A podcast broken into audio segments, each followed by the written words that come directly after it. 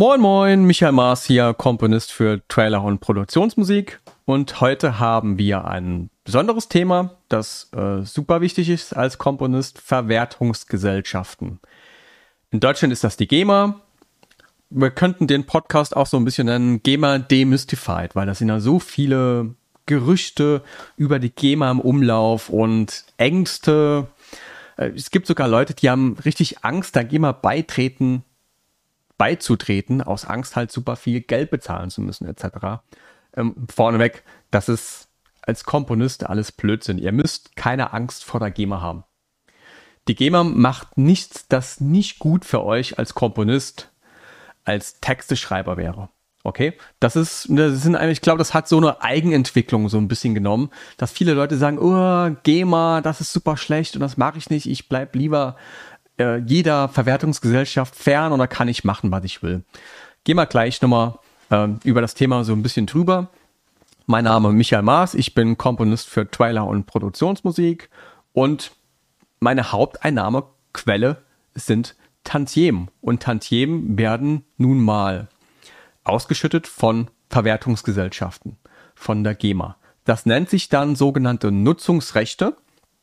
Ein Riesenvorteil bei der GEMA ist, dass die viel mehr Nutzungsrechte auszahlt als andere Verwertungsgesellschaften. Das englische Wort dafür ist Performance Rights Organization Pro. Also wenn das nochmal öfters vorkommt, gut merken. Es gibt in jedem Land Minimum eine Verwertungsgesellschaft. In Deutschland hat die GEMA so das Monopol, da gibt's nur die GEMA. Wenn ihr nach Amerika geht, da gibt's die BMI, da gibt's die ASCAP, da gibt's die CSAC. Die haben alle so mehr oder weniger Vorteile und Nachteile. Ein Vorteil von der BMI, in der ich übrigens auch Mitglied bin, bin in der BMI und in der GEMA Mitglied, erkläre ich euch gleich, ähm, ist ein Riesenvorteil, dass die BMI sogenannte Promo Announcements auszahlt. Das heißt, immer wenn euer Titel in irgendeinem Werbespot, in irgendeiner TV-Serienankündigung läuft, bekommt ihr dann nochmal extra Kohle.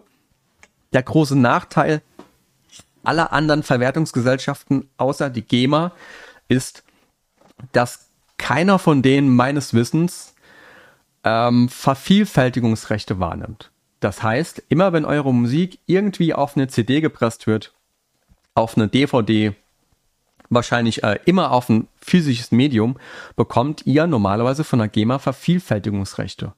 Und nur so am Rande, also bei meinen ganzen Tantiemen macht das immer noch so 20, 30 Prozent aus. Man denkt immer so, die, die CD, DVD, Blu-ray etc., das ist alles tot. Weltweit gesehen ist das nicht der Fall. Und ihr müsst das Ganze immer weltweit sehen, nicht nur aus dem kleinen Land Deutschland.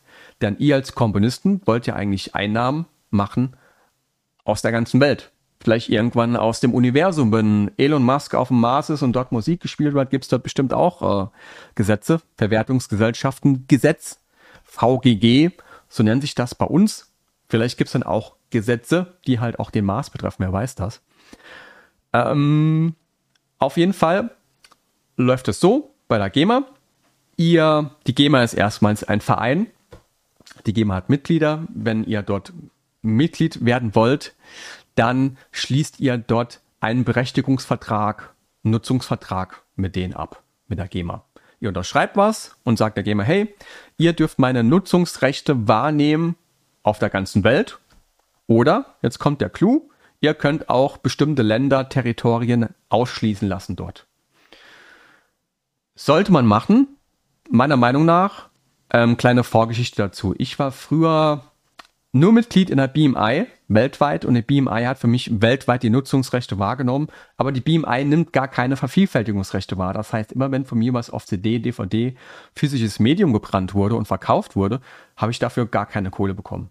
Weil das ist so eine Sache in Amerika, das gibt es dort zwar, ist aber anscheinend nicht gern gesehen. Ich glaube, das macht dort die Harry Fox Agency, bin mir aber auch nicht ganz sicher. Ähm, dort ist es zum Beispiel so, wenn ihr dort den Soundtrack macht für ein Videospiel, dann wird ja auch dieses Videospiel immer nochmal auf einer DVD, Blu-ray, vielleicht auch CD noch gebrannt. Und wenn ihr dort GEMA-Mitglied wäret, müsstet ihr im Prinzip äh, Vervielfältigungsrechte bekommen. Das wären, glaube ich, so 80 Cent pro Kopie. Und überlegt mal, bei einem Videospiel wie Tomb Raider würdet ihr gleich Millionen kassieren zu eurem Gehalt, was ihr von der Videospielefirma bekommt, dass ihr den Soundtrack geschrieben habt und so weiter und so fort. Deswegen arbeiten solche großen Videospielefirmen ungern mit GEMA-Komponisten.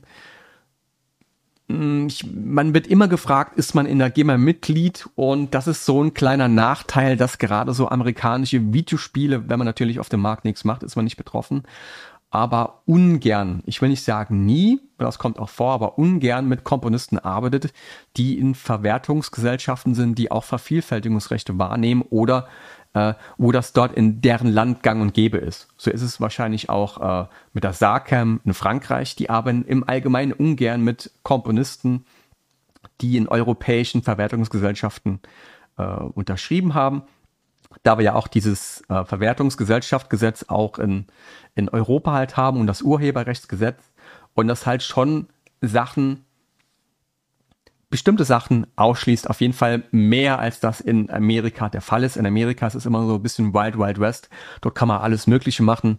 Äh, dort ist auch Work for Hire gang und gäbe im Prinzip, dass ihr gar keine Tantiemen bekommt. Ihr macht zum Beispiel einen Soundtrack für einen Netflix-Film und die zahlen euch 100.000 Dollar und dann nie wieder was. Ihr bekommt keine, keine Ausschüttung von Nutzungsrechten, wenn das gestreamt wird oder am TV läuft. So wie das bei uns Produktionsmusikkomponisten eigentlich der Fall ist, wenn irgendwas von uns in der Serie oder so läuft, halt man pro Minute im Prinzip bezahlt wird, ist eher schlechter dort. Ähm, Nochmal zurück zum Thema. Ich war damals nur in der BMI in Amerika, hatte einen bestimmten Grund. Ich habe damals angefangen mit Royalty-Free Music, also tantiemenfreie Musik. Und sobald du Mitglied in der GEMA bist, ist das nicht mehr erlaubt. Ich habe mir auch vorgenommen, nicht mal so oft im Prinzip zu sagen, also wie in den letzten Podcasts, habe mir das mal angehört. Kam oft vor, sorry, sorry. Ähm, wenn ihr Mitglied in der GEMA seid und tantiemenfreier Musik schreiben wollt, geht das ab dem Zeitpunkt nicht mehr, ab dem ihr Mitglied seid. Aber alle anderen Titel, die ihr vorher geschrieben habt und tantiemenfrei dann waren, bleiben auch weiterhin tantiemfrei. Lasst euch da nichts von der GEMA sagen. Die können keine Verträge rückwirkend ähm, GEMA-pflichtig machen. Das geht nicht. Ihr habt Verträge abgeschlossen mit euren Kunden. Dort stand drin, das ist GEMA-frei. Und die GEMA hat kein Recht dann zu sagen, okay, aber jetzt wird auch nachträglich jeder Titel, den ihr, bevor ihr Mitglied wart, ähm, jetzt nochmal GEMA-pflichtig. Das müsst ihr dann in diesem Berechtigungsvertrag einfach diese Titel halt nennen und ausschließen. Das geht. Ein großer Grund, warum viele deutsche Komponisten nicht GEMA-Mitglied werden wollen, ist halt, dass man dieses Royalty-Free Tantiem-frei nicht mehr machen kann. Aber meiner Meinung nach ist das auch kein Safe Business mehr. Zumindest es war noch nie ein großes Business, das super viel bezahlt hat. Wenn ihr die vorherigen Podcasts gehört habt, wisst ihr so ein bisschen drüber. Manche Leute, manche Leute haben zwar richtig die Kohle damit verdient, aber das ist eher so weniger der Fall. Man verdient definitiv mehr, wenn man Musik darauf auszielt, dass man Tantiem für die Musik bekommt, wenn es im Radio läuft, wenn es im TV läuft, wenn es in Discos spielt, wenn es auf Festivals spielt, etc., etc., auf ähm, Aufführungen, Konzerte. Äh, diese Rechte nimmt alle die GEMA dann für euch wahr, wenn ihr dort Mitglied seid und ihr bekommt auch eine angemessene Vergütung dafür. Pro Minute, pro Aufführung etc. etc. Ich weiß nur Bescheid übers TV, da werdet ihr pro Minute bezahlt ähm, mit Verteilungsschlüssel, wie das so ein Diskus ist oder auf äh, Live-Konzerten, weiß ich nicht, ob es pro Minute ist, aber da gibt es wahrscheinlich auch eine Regelung. Auf jeden Fall ist der Grundsatz, ihr werdet angemessen dafür bezahlt, dass eure Musik gespielt wird. Und das sollte ja auch im Interesse eines jeden Komponisten da draußen sein, dass man angemessen dafür bezahlt wird passiert mir immer noch mal, dass bei meinen Schülern, gerade bei, bei viel jüngeren Schülern, so um die 17, 18, auch noch 20, da halt immer noch so der, der Fall eintritt, dass sie sagen, oh, das ist mir alles zu kompliziert und ich möchte keine Probleme bei der GEMA haben. Also die GEMA macht euch da keine Probleme. Die GEMA nimmt eure Rechte wahr, die europaweit halt strenger sind, als es halt bei uns im Ausland wie in Amerika ist, by the way. Und ja, und das ist eigentlich nur gut für euch. Also wenn ihr GEMA-Mitglied werden wollt, ich werde nicht von der GEMA bezahlt und habe mit denen auch da nicht drüber besprochen, geht online auf gema-online.de und dort könnt ihr das alles ähm, online bearbeiten. Warum bin ich jetzt heutzutage immer noch in der ein Mitglied? Ganz einfach. Meine Haupteinnahmen, Areas, also Territorien, Länder etc., sind ähm, Deutschland und europäische Länder und Amerika. Das Problem ist jetzt bei Verwertungsgesellschaften. Ich mache mal so, so ein Fallbeispiel für euch. Stellt euch vor, eure Musik läuft in Amerika und dort liegen 10.000 Euro für euch. Die, ihr seid jetzt nur in der GEMA Mitglied, dann würde die, sagen wir jetzt einfach mal, das ist noch ein bisschen komplizierter, sagen wir einfach nur mal die BMI in Amerika, würde dann quasi inkassomäßig für euch diese 10.000 Euro kassieren. Und diese ganzen Verwertungsgesellschaften teilen ein System und die sehen dann, oh, der Komponist ist Michael Maas, der ist Mitglied in der GEMA, die nehmen die Nutzungsrechte weltweit für ihn wahr, dann müssen wir das Geld zur GEMA dann schicken. Der ist kein Mitglied bei uns, wir schicken dann das Geld zur GEMA nach Deutschland. Und das dauert dann natürlich. Denn ihr müsst gucken, ähm, die Verwertungsgesellschaft bekommt so eine Art Q-Sheet, wo, wo drin steht, okay, der Titel von dem Komponist lief dort so und so viele Minuten, das äh, bringt dann so und so viel Kohle ein. Und das muss aufbereitet werden, erstmal so ein bisschen. Dann natürlich muss das Aufbereitete erstmal dann zur ausländischen Pro geschickt werden, Verwertungsgesellschaft. Und das dauert auch nochmal so ein bisschen. Man sagt so Pi mal Daumen. Ihr bekommt die Tantiemen aus dem Ausland so zwischen zwei und bei mir hat es tatsächlich auch mal vier Jahre gedauert, bis bei mir was dann aus dem Ausland bei der GEMA ankam. Dachte ich mir, okay, man kann ja bei den Verwertungsgesellschaften Länder ausschließen. Bin ich zur GEMA gegangen, habe gesagt, hör zu, ihr dürft für mich die, sorry, die Nutzungsrechte weltweit wahrnehmen, außer amerikanischer Kontinent und Kanada. Geht ohne Probleme. Was habe ich gemacht? Bin dann nur für amerikanischer Kontinent und Kanada in der BMI Mitglied geworden. Ein weiterer ähm, Vorteil davon ist, die BMI schüttet auch jedes Jahr, jetzt muss ich überlegen, das hat sich geändert, viermal aus.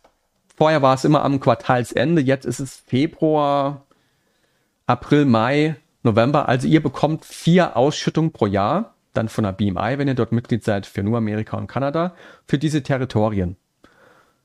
Und das in einem Abstand zwischen sechs und neun Monaten, nachdem eure Musik im TV gelaufen ist. Also, letztes Jahr lief von mir, oder sagen wir mal, dieses Jahr lief von mir im Januar äh, Musik, Januar 2022 in Amerika. Das heißt, das wurde mir dann dieses Jahr im August, spätestens im November dann, wenn der nächste Ausschüttungstermin der BMI ist, wird mir das dann ausgezahlt. Das heißt, dies, das heißt, dieses Geld aus Amerika ist bei mir wesentlich schneller auf meinem Bankkonto, als wenn es über den Umweg der GEMA dann halt läuft. Ähm, es dauert immer natürlich noch ein bisschen länger, bis die BMI dann überhaupt was wegschickt zur GEMA. Die GEMA muss das auch nochmal aufbereiten und schickt es dann zu euch.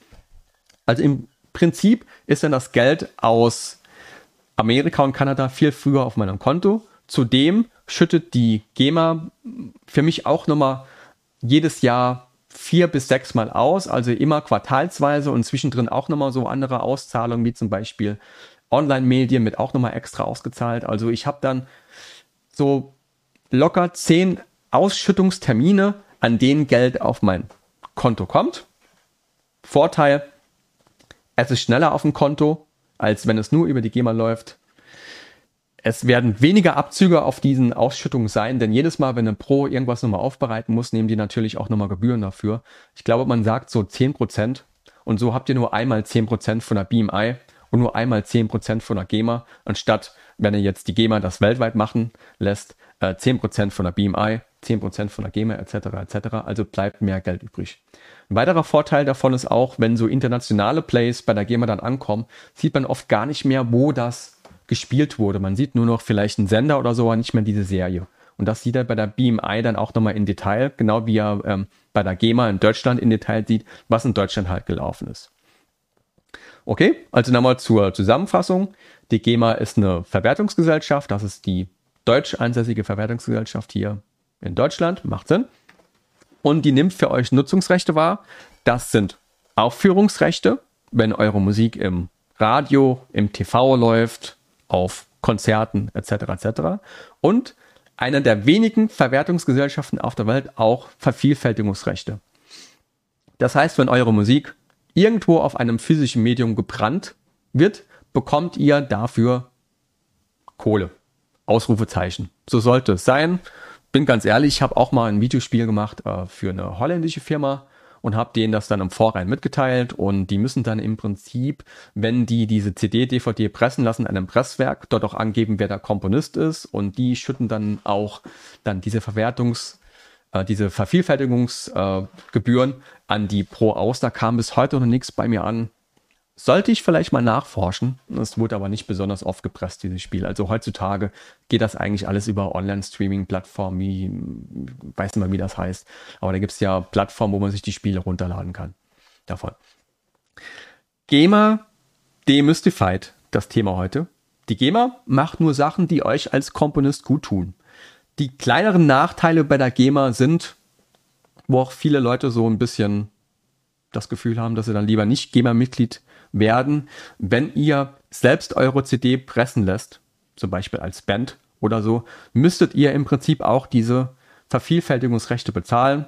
Bei 1000 mal 80 Cent seid ihr bei, uh, äh, Komponist und Mathematik, 800 Euro. Ich hoffe, das ist richtig. Und es, das ist natürlich auch, das kann sehr teuer für eine Band sein. Genau, dann ist es auch so, dass wenn ihr eure Titel selbst irgendwo aufführt, ihr eigentlich auch dann Aufführungsrechte bezahlen müsstet. Das ist jetzt kein Tipp von mir.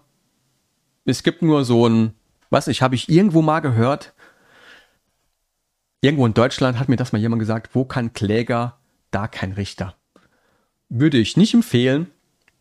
Keine Empfehlung von mir. Aber ich kann gut verstehen, dass wenn kleinere Bands sowas machen, das vielleicht gar nicht anmelden. Ne? Also das ist rechtlich natürlich nicht sicher, aber das habe ich mal so gehört, dass das manche Leute halt so machen. Also ich persönlich will das natürlich nie machen. Ich führe auch nichts live auf. Ich bin hier Studiokomponist und schreibe Musik fürs TV. Ich komme gar nicht äh, zu, zu, zu dieser Gelegenheit, überhaupt irgendwas live aufzuführen. Das will gar keiner hören, weil ich arbeite ja nur mit MIDI und das ist ja was ganz anderes wie eine, wie eine Live-Aufführung überhaupt. Genau. Wir haben mal online geguckt, was steht so online über die GEMA. Also die GEMA hat eine rechtliche Grundlage. Ich lese euch das mal vor von Wikipedia. Die gesetzliche Grundlage für die Arbeit der GEMA bildet das Gesetz über die Wahrnehmung von Urheberrechten und verwandten Schutzrechten durch Verwertungsgesellschaften. Im Allgemeinen wird es auch als Verwertungsgesellschaftengesetz VGG bezeichnet. Die GEMA hat ein Monopol in Deutschland, also die GEMA ist es die, die einzige Verwertungsgesellschaft. Und wenn ihr halt nun mal Tantiemen einnehmen wollt und nicht Mitglied einer anderen ausländischen Verwertungsgesellschaft seid, ihr könnt übrigens in jeder Verwertungsgesellschaft Mitglied werden auf der Welt. Nur man muss gucken, was da wirklich Sinn macht, wie gut die arbeiten. Wenn ihr Tantiemen einnehmen wollt, müsst ihr Mitglied in einer Verwertungsgesellschaft sein. Ihr könnt die selbst gar nicht irgendwo eintreiben. Und ihr hättet wahrscheinlich auch gar nicht die Zeit dafür. Wie will man das machen? Wie will man das allein als Komponist oder als Bandmitglied tracken? Die Verwertungsgesellschaften haben da bestimmte Tools. Das wird heutzutage immer besser. Früher lief es so, dass wenn eure Musik zum Beispiel im TV gelaufen ist, dieser Editor, der diese TV-Show geschnitten hat, dann in einem Excel-File, Q-Sheet nennt sich das, angeben musste, welcher Titel wurde genutzt, welcher Komponist, wie ist die C AEIP, die einmalige Identifikationsnummer dieses Komponisten, die weltweit einmalig ist. Und dann wurde dieses Q-Sheet an die GEMA gesendet und dann anschließend nach diesem Report an euch ausgeschüttet. Ihr könnt euch vorstellen, da war so eine Grau-Area, dass ich sage jetzt mal eine Zahl, mal locker 50% überhaupt gar kein Q-Sheet ausgefüllt wurde und ihr gar nicht das Geld bekommen habt. Also wir machen heute selbst auch noch als Komponisten ähm, Reports an die GEMA. Das heißt, wir haben so Tracking-Tools, wo wir sehen, welche Musik lief von uns im TV. Das geht zum Beispiel mit einem Tracking-Tool genannt TuneSat, tunesat.com. Da machen wir auch nochmal einen extra Podcast darüber, wie kann man das tracken, zumindest fürs TV. Und die GEMA erlaubt diese Exporte dann von, von, von, von diesem Programm, TuneSat, man sieht dann online, die Musik lief, also ich muss dann quasi die Musik von mir hochladen, da wird ein Wasserzeichen drüber gelegt und wenn die irgendwo im TV lief, dann erkennt dieses Programm das und schickt euch so einen Audioausschnitt, das Datum, die Serie, die Show und diesen Report äh, von einem Jahr kann ich dann an die GEMA schicken und wenn diese Nutzung nicht genannt wurden von diesen Editern oder von den Shows und von den, von den Sendern etc., dann werde ich auch dafür bezahlt, weil dieser TuneSat Report offiziell als Beweis dafür gibt, dass es im TV lief. Und da ist immer noch mal, da kommt jedes Jahr immer noch mal viel dabei rüber, allein nur durch diesen TuneSat Report, der nicht ähm, von Nutzung bis dorthin bezahlt wurde. Und nur so am Rande das gleiche machen auch Verlage, schicken das auch nochmal dorthin. Und selbst dann ist immer noch nicht die, die 100% bezahlt. Wir hoffen, dass man in Zukunft durch äh, Online-Tools das so tracken kann, dass im Prinzip gar keine Q-Sheets mehr ausgefüllt werden müssen, sondern ein Tracking-Tool, das online trackt. Das geht ja halt alles heutzutage mit äh, Online-Technik, IT etc. Und das dann erkennen wird, oh, der Titel gehört diesem Komponisten, der kriegt so und so viel Kohle und das kommt direkt auf euer Konto. Das wird wahrscheinlich irgendwann mal das jetzt im Gespräch mit dieser Bitcoin-Technologie, Krypto-Technologie, Blockchain etc. der Fall sein. Das ist aber alles noch im Zukunftsgespräch. Ich weiß aber aus Gesprächen mit Pros und anderen Leuten, dass das momentan alles in der Entwicklung ist. Also in der Zukunft wird es hoffentlich so sein, ist noch ein bisschen weit voraus, aber irgendwas von euch läuft im Radio, irgendwas läuft von euch im TV. Das ist alles mit äh, Blockchain-Technologie so verknüpft, dass es ein System erkennt und direkt Geld nach dieser Nutzung auf euer PayPal oder Bankaccount hat schickt. Und das wäre echt super für uns Komponisten, weil wir dann in Echtzeit bezahlt werden. Ist aber alles noch so ein bisschen Zukunftsgespräch. Zurück zum Thema. Ähm, ihr müsst Mitglied in einer Verwertungsgesellschaft sein, um Tantiemen oder Royalties, Aufführungsrechte Vervielfältigungsrechte, Nutzungsrechte einnehmen zu können. Ihr kommt da gar nicht drum rum. Und meiner Meinung nach könnt ihr das ganze Business nur seriös machen, indem ihr Mitglied in einer Verwertungsgesellschaft seid. Also wenn ihr immer noch Royalty-Free machen wollt, geht in eine ausländische Verwertungsgesellschaft wie die BMI, die kann ich empfehlen, aber die nimmt halt keine Vervielfältigungsrechte für euch wahr. Da habt ihr dann ein Problem, da gehen euch, zu dem ihr nur Royalty Free dann wahrscheinlich macht und keine Tantiemen einnimmt, auch noch die Vervielfältigungsrechte flöten. Und das ist kein, keine seriöse Grundlage, um dann auch davon Vollzeit leben zu können. Denn wer gibt denn gerne, ohne überhaupt Tantiemen einnehmen zu können dann, sondern nur diese Royalty-Free-Zahlung, auch noch andere Rechte von sich umsonst weg, wo ihr dann normalerweise, keine Ahnung was, im Jahr 20, 30.000 Euro ihr euer Leben lang einnehmen könnt, wenn ihr einen gewissen Stand an, an Titeln online habt, den ihr halt äh, im TV bringt oder halt im Radio bringt, etc. Das hat alles seinen Nutzen und die GEMA ist auch kein böser Verein, will ich auch nochmal sagen.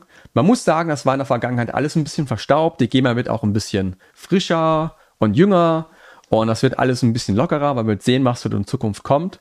Vielleicht wird es doch dort auch früher oder später möglich sein, dass ihr einfach Titel aus dem Wahrnehmungsvertrag, äh, aus diesem Berechtigungsvertrag mit der GEMA ausnehmen könnt und er sagt, okay, diese Titel sind ähm, royalty-free und diese Titel sind nicht royalty-free. Es wird eigentlich so gehandelt, dass in ausländischen Verwertungsgesellschaften die Titel, die royalty-free sind, registriert man dort einfach nicht. Und die Titel, die nicht royalty-free sind, die werden dort einfach registriert. Ihr habt dort so einen Online-Account, gebt den Titelnamen von euch allen, die Spieldauer, was es für Musik ist. Und dann ist er dann zeitgleich eigentlich nicht mehr royalty free. Vielleicht wird das irgendwann bei der GEMA kommen. Ich wage es zu bezweifeln. Aber man wird sehen, was dort so kommt. Genau, unser heutiges Thema Verwertungsgesellschaften. Mein Name ist Micha Maas, Komponist für Produktions- und Trailermusik. Mache noch ein paar andere Sachen, aber die sind alle streng geheim. Und genau. Wenn ihr weitere Fragen habt zu Verwertungsgesellschaften, dieser Podcast ist auf YouTube ebenfalls erhältlich. Gebt einfach einen Michael Maas Musikproduktions, muss ich selbst überlegen, Podcast, genau. Michael Maas Podcast reicht auch schon, sorry. und dann könnt ihr das Ganze auch ähm, online sehen, wie ich im Studio sitze und hier so fröhlich rumwink. Hallo, hallo. Und ihr könnt dort auch Kommentare hinterlassen auf dem YouTube-Video. Und ich werde dort auch immer nochmal Fragen aus diesen Kommentaren sammeln und früher oder später mit euch einen Podcast machen, äh, wo ich so eine Frage-Antwort-Stunde mache. Da kamen schon super viele Fragen rein nach den ersten beiden Podcasts. Ich bin super froh, dass es so gut bei euch ankommt. Wenn ihr Fragen habt, hinterlasst einfach diese Fragen auf dem YouTube-Video. Gebt einen auf YouTube Michael Maas Podcast. Und das ist dort direkt auf Platz Nummer eins. Denn auf Deutsch gibt es eigentlich kaum einen Podcast, der gerade Musik für, für Sync halt so behandelt. Genau. Lasst uns mal überlegen, ob wir noch etwas zu Verwertungsgesellschaften haben. Ähm, genau. Ihr müsst Mitglied in einer Verwertungsgesellschaft sein, um diese Tantiemen einnehmen zu können. Da kommt ihr nicht drum rum. Es geht leider Gottes nicht. Und wenn ihr dieses Business wirklich seriös annimmt und auch damit ein Vollzeitgehalt irgendwann mal verdienen wollt und ähm, nicht nur einmalig bezahlt werden wollt, sondern pro Nutzung im TV zum Beispiel pro Minute, pro Konzert wahrscheinlich pro Konzert, kann ich nicht genauso gut sagen, dann müsst ihr Mitglied in einer Verwertungsgesellschaft sein. Ihr könnt den Verwertungsgesellschaften verschiedene Territorien in einem Berechtigungsvertrag zuteilen. Das heißt, ihr könnt zur GEMA sagen, okay, ich habe in Amerika so viele Einnahmen, will dort weiterhin royalty-free arbeiten, dann hätte ich gerne, dass die BMI für mich das macht und ihr dürft Amerika, Kanada nicht einnehmen, ihr dürft aber den Rest der Welt einnehmen. Ihr könnt da alles Mögliche der GEMA halt zuteilen ne, an Ländern.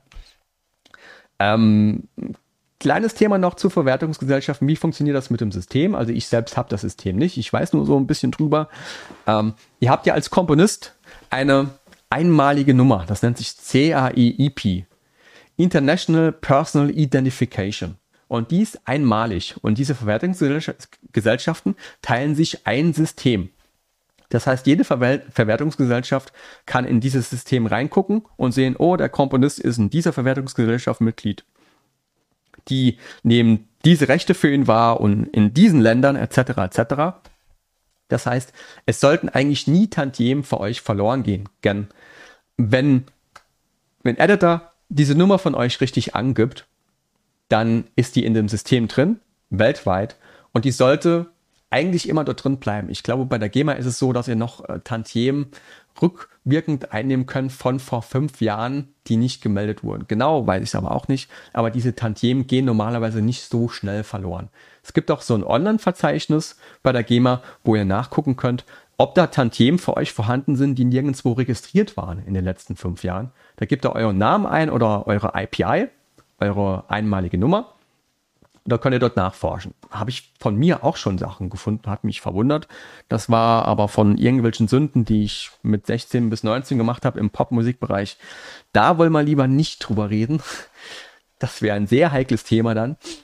Ähm, genau, also diese Verwertungsgesellschaften haben so ein gemeinsames System und die können dann auch nachgucken, wo ihr Mitglied seid, was ist eure Home Pro, wo sitzt ihr, was ist euer Heimatland, wer nimmt welche Rechte wahr. Zum Beispiel, die können dann auch sehen, wenn die BMI nachguckt im System, oh, der ist GEMA-Mitglied, die nehmen auch für ihn Vervielfältigungsrechte wahr. Gibt's bei uns gar nicht, okay. So kann man da ein bisschen nachforschen. Ihr könnt bei der GEMA Online auch nachforschen nach Repertoire, nach eigenen Titeln, die dort registriert sind und nach Beteiligten. Das heißt, ihr sucht nach einem Titel. Was wäre das zum Beispiel? What is Love? Hathaway war das, glaube ich, könnt ihr nachforschen. Wer ist der Komponist davon? Wer hat da die Lyrics geschrieben und so weiter und so fort. Da kommen manchmal echt interessante Dinge raus. Ist ganz interessant. Geht einfach mal auf gema-online.de und lest euch da so ein bisschen ein. Ajo, ähm, sorry, ich bin Saarländer, das rutscht immer noch manchmal so ein bisschen raus, der saarländische Akzent. Ajo, haben wir gemacht. Ähm, ich hoffe, ihr hattet Spaß. Ich hoffe, das war nicht zu kompliziert für euch. Das ist alles immer so ein bisschen staubig, aber wir müssen darüber reden, denn das ist die Grundlage davon, wie wir Komponisten eigentlich Kohle machen. Und gerade im Sync-Bereich könnt ihr sonst gar keine Kohle dort machen, außer wenn ihr in Verwertungsgesellschaften Mitglied seid. Außer ihr macht Royalty Free, was nix ist. Ganz ehrlich gesagt, auf Dauer ist das nix. Super, mein Name ist Micha Maas, ich bin Komponist für Trailer und Produktionsmusik. Geht online auf YouTube, tippt ein Michael Maas Podcast, ähm, hinterlasst mir einen Kommentar, vielleicht auch Fragen, die ihr habt und ich hoffe, ihr hattet Spaß. Das war super für euch heute und hat mich gefreut, dass ihr zugeschaltet habt in meinem Podcast. Ich wünsche euch einen super tollen Tag. Wir haben noch ein bisschen Sommer hier in Deutschland, zumindest im September, hoffen wir mal, bei den Energiepreisen. Da reden wir aber heute nicht drüber. Das ist dann Politik. Das wollen wir vermeiden. Und ja, vielen Dank. Ich hoffe, ihr schaltet nächstes Mal nochmal wieder zu und bis zum nächsten Mal. Goodbye.